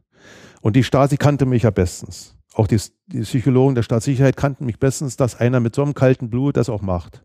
Deswegen der ganze Aufwand mit Abhören, mit Verfolgen, mit, immer mit Leuten äh, da binden und was für sich. So, äh, das, das macht man nur, wenn man Angst hat. Und die Angst haben die nur gehabt, weil sie mir das zugetraut haben. Weil es professionell war das erste Mal. Das war wirklich gut geplant und äh, gut durchgeführt. Und das ist nun mal so. Und äh, dann kam die Reaktion, dass die ein Meeting gemacht haben in Magdeburg sofort und haben Berlin informiert, dass sie für die Sicherheit nicht mehr garantieren können. Die, die haben einfach das Handtuch geschmissen, ne? der Aufwand und, und der, der, der, der, der, der entwischt uns auch noch. Der, der, der macht nachher, also ich hatte, hatte auch Vorstellungen, mit, vielleicht mit einem Heißluftballon, dass der einen riesen Banner oder äh, sag ich mal mit einem Gas, ne, das kann man relativ schnell auch, auch fabrizieren. Dann, hat, dann schwebt das Ding da zehn Minuten über der ganzen Stadt in der entsprechenden Höhe, Freiheit für alle oder da wären die verrückt geworden. Ja. Haben die mir zugetraut, ne? wahrscheinlich so eine Dinger. Jedenfalls, es kommt innerhalb von wenigen Tagen, Anfang März, haben die hier grünes Licht gegeben. Dann durftest du, durftet ihr ausreisen? Nee, dann bin ich abgefangen worden, als ich mit meinem Fahrrad aus der Kirche kam so noch mit Kohlenstaub, ne? wie so ein armes Schwein. Da steht einer, den ich kannte, auch den Namen kenne ich heute noch aus den Akten, der stand, stand am Straßenrand, eine Abteilung mit, Abteilung Inneres nannte sich, hat mich gestoppt. Stopp! Ja, guten Tag. Herr Schulz, morgen um 9 Uhr erscheinen Sie bei uns in der Abteilung, pünktlich. Sie müssen da einige Formulare ausfüllen. Ich sage zu ihm, sagen Sie das bitte nochmal. Sie erscheinen morgen um 9 Uhr pünktlich, um einige Formulare auszufüllen. Das dürfte doch reichen, oder? Ich wäre wär fast vom Rad gefallen. Denn jeder Eingeweihte wusste, jetzt ist soweit. Das ist der Brexit. Ich nach Hause, ich konnte das alles nicht begreifen, habe einige Leute getroffen, auch Frauen dabei, die so in dem Haus da wohnen, oder was weiß ich, so, da habe ich das denen gesagt. Ich war völlig neben der Rolle. Die wurden schneeweiß im Gesicht. Ich dachte, die kollabieren. Die fallen um. Da habe ich einen Moment kennengelernt, dass ein Mensch von Zero, von nix, der Letzte in der Gesellschaft, plötzlich nach oben schießt auf 200 Prozent. Alle haben mich beneidet. Die wären fast umgefallen. Die haben einen Schock gekriegt. Ich habe diese Leute noch heute vor mir, vor allen Dingen Frauen waren es. Die hatten mich alle aufgegeben. Ich war erledigt. Und innerhalb von Sekunden, da war ich wie einer, der, der ein paar Millionen gewonnen hatte. Werde ich nie vergessen. Eine große Lebenserfahrung. Und deine Frau? Durfte die mit? Ja, natürlich. Also Ehepaar wurden, wurden immer entweder einer oder gar keiner. Nee. Ich wurde dann, äh, von, äh, nach zwei, drei Wochen wurde ich dann, äh, ich glaube, ich musste nach Berlin und da habe ich meine Ausbürgerungsurkunde bekommen. Die habe ich heute noch zu Hause, kann ich mal mitbringen. Also ich wurde aus der DDR-Staatsbürgerschaft entlassen. Da war ich für die Bundesrepublik immer noch Deutscher, aber für die DDR war ich staatenlos. Ein paar Tage. Und dann durfte ich wirklich in Ruhe, in aller Ruhe, meine Sachen, die ich mitnehmen wollte, in so einen Container packen, mit Büchern und was weiß ich alles. Ja, und ich durfte sogar damals unser Auto mitnehmen. Das war ein Dacia. Und dann bin ich äh, tatsächlich am 21. Mai äh, durfte das erste Mal in meinem Leben auf der Autobahn nach Helmstedt das letzte Schild, letzte Abfahrt für DDR, wo ich halt durchschreiten, durchfahren. Und ich wurde sehr freundlich dort äh, von den Grenzern aufgenommen. Also die völlig verkehrte Welt auf einmal. Und ich werde nie vergessen den Grenzstein, wo ich über die Grenze fuhr. Der glücklichste Tag in meinem Leben. Bis heute. Was für eine Geschichte. Was für eine Geschichte. Ja, und ich muss natürlich noch dazu sagen, äh, weil die Staatssicherheit hat mich auch dann äh, meine Tätigkeit schlecht gemacht. Das hat mich sehr verletzt äh, im Kerkerwerk, also dass man nicht so ein Performer war. Das waren Lügen. es wurde alles verdreht, hat mich zutiefst verletzt und da habe ich mir geschworen, ich will im besten äh, Erfolg haben. Einen sehr überdurchschnittlichen beruflichen Erfolg und den habe ich geschafft, nicht nur in Deutschland, sondern sogar international. Ich habe ja mehrere Jahre dann auch im Ausland äh, war ich tätig gewesen. Ich habe auch in Frankreich Projekte, ich habe die ganzen Sprachen nachgeholt. Ich habe viel riskiert und das ging so weit, dass ich äh, dann später, wie gesagt, Projekte reorganisiert habe das heißt, die Leute waren entmutigt.